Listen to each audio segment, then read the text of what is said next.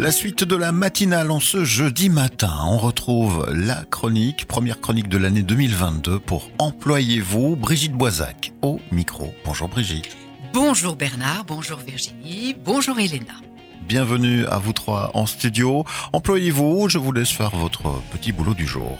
Eh bien aujourd'hui nous avons une invitée, Elena Tenace, et j'aimerais Elena que tu nous parles de tes fonctions, tes responsabilités, les modules de cours que tu dispenses et où tu les dispenses. C'est à toi Elena. Donc voilà, bonjour, je suis en effet Elena Tenace et je suis euh, responsable de projet au sein du service intégration de la SBL Symbiose qui se trouve à Chapelle-l'Air-Lémont. Et l'objectif de la SBL Symbiose, c'est de mener des actions sociales en tout genre. La spécificité du service intégration, c'est vraiment l'inclusion des personnes d'origine étrangère, des adultes principalement. Et donc, on leur propose des cours d'alphabétisation, des cours de français langue étrangère, des modules de citoyenneté, des ateliers théâtre et des permanences sociales, le tout gratuitement ainsi que dans la joie et la bonne humeur. Hmm, bien. Alors, dans ce cadre-là, les formations, Elena, dispensées, elles durent combien de temps? Ça dépend. Donc, on a des cours d'alphabétisation ainsi que des cours de français langue étrangère et ce sont des formations qui durent chacune 400 heures dispensées sur une année scolaire, donc de septembre à juin. À côté de cela, on a également des ateliers théâtre qui durent une année scolaire, mais à raison d'une fois trois heures par semaine, sauf en période de répétition générale où là, on ne compte pas les heures parce qu'on arrive tôt le matin et on part euh, très tard le soir. Et puis, nous avons également nos permanences sociales qui sont accessibles toute l'année. Et quel rôle faites-vous jouer à la confiance en soi? Et comment abordez-vous la communication dans les cours dispensés au sein de ce service d'intégration? Alors d'abord, il est important de dire que pour nous, le lien de confiance qui unit les participants entre eux, mais aussi les participants à leurs formateurs, est essentiel et qu'il doit être solide, sans quoi l'équilibre qui régit les relations interpersonnelles peut être rompu. Donc une fois que l'apprenant se sent en confiance au sein du groupe, qu'il ne se sent pas jugé, c'est pour nous déjà un très bon point. Il faut savoir que pour une personne qui arrive dans un pays inconnu avec des nouvelles règles, de nouveaux codes culturels, qui de surcroît ne parle pas la langue locale, l'estime de soi peut être vraiment mise à rude épreuve.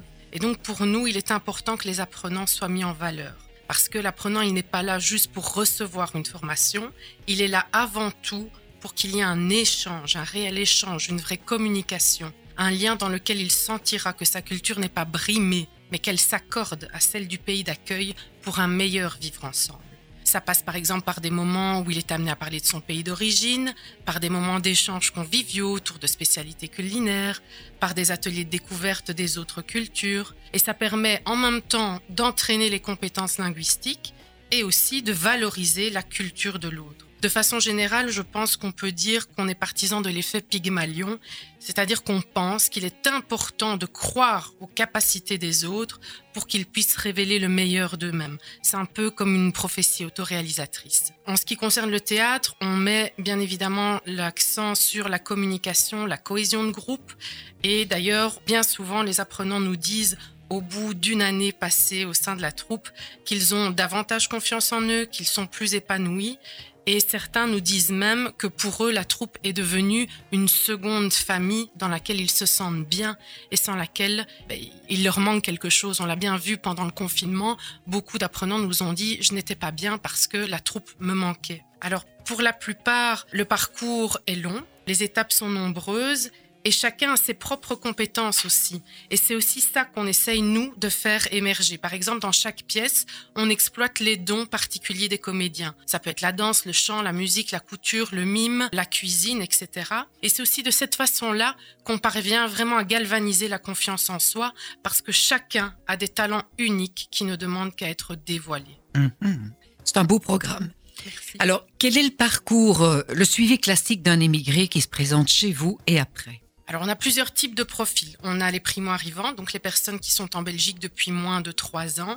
On a aussi des personnes d'origine étrangère qui sont déjà bien intégrées en Belgique et qui pour la plupart travaillent et souhaitent obtenir la nationalité belge. Ensuite, on a ceux qu'on pourrait qualifier d'anciens, qui viennent parce qu'ils veulent apprendre le français ou alors tisser, voire retisser des liens sociaux. On a aussi une minorité de personnes belges qui sont analphabètes et qui suivent donc nos cours d'alphabétisation. Et enfin, on a les comédiens de la troupe, la troupe qui est composée de Belges et de personnes d'origine étrangère. Donc on peut dire que notre troupe, c'est un véritable melting pot culturel, générationnel, social, avec des profils très variés. Et je pense que ça contribue, entre autres, au succès de nos ateliers théâtre. Bien justement, concernant les primo-arrivants, comment ça se passe? Alors, une personne primo-arrivante, avant d'arriver chez Symbiose en l'occurrence, est reçue par la commune dans laquelle elle est inscrite, ainsi que par le CEREC qui les reçoit pour faire un premier bilan. Donc le CEREC, c'est un des huit centres régionaux d'intégration de Wallonie, et donc le CEREC va les renvoyer vers un centre de formation comme le nôtre. De façon générale, ils doivent suivre un parcours d'intégration qui se décline en plusieurs axes. On a d'abord le bilan social, l'information sur les droits et devoirs, l'apprentissage du français, des modules de citoyenneté et de l'insertion socio-professionnelle.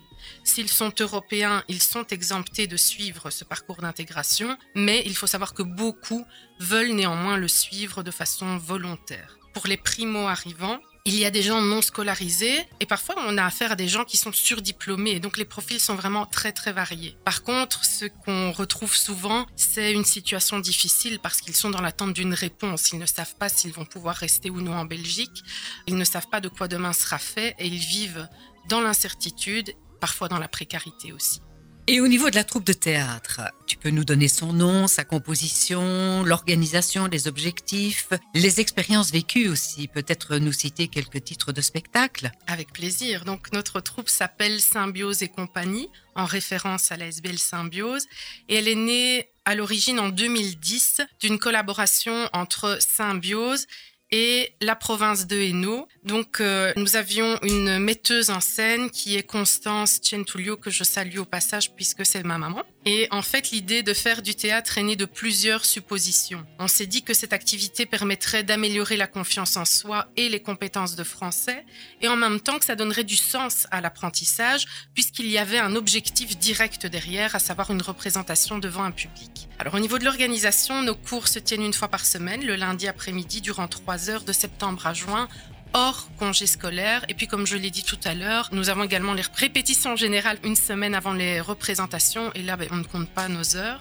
Généralement, on mène nos projets sur deux ans, ce qui nous permet de faire en parallèle toutes les activités précitées et de proposer une nouvelle pièce chaque année. Donc voilà, on fait de l'interculturalité parce qu'on aborde des thèmes sociaux dont on parle entre nous, on écrit et on répète. Et puis, euh, il y a les représentations qui sont... Euh, très attendu par la troupe. Alors à ce jour, on a créé une dizaine de pièces dont certaines ont eu la chance d'être publiées et primées.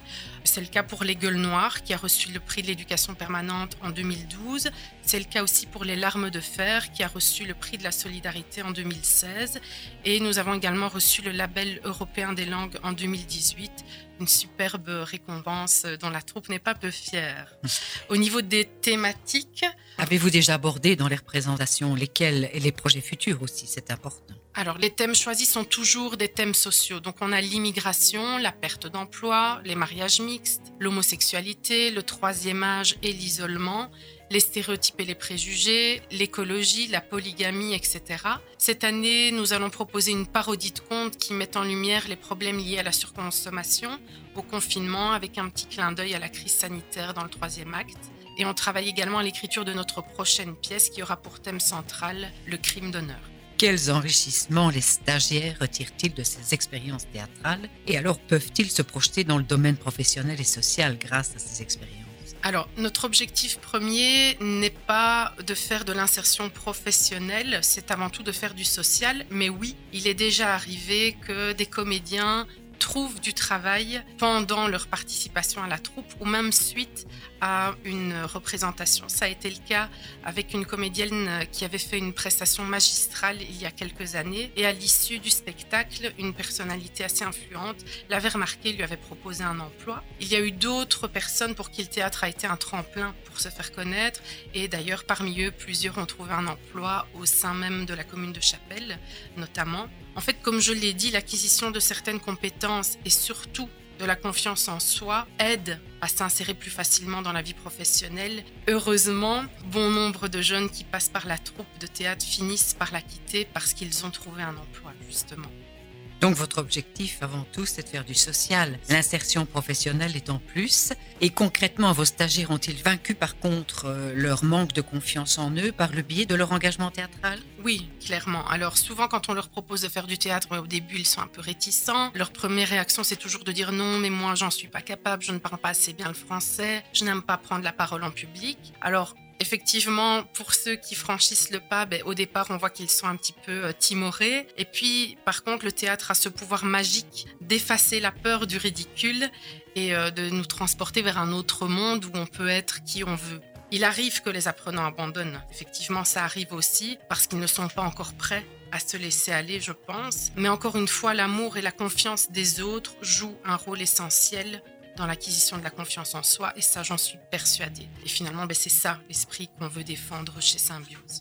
Eh bien, merci beaucoup. C'était Elena Tenas, qui est responsable de projet au sein du service intégration de l'ASBL Symbiose de Chapelle-l'Air-Lémont. Merci, Elena. Merci à vous. Merci.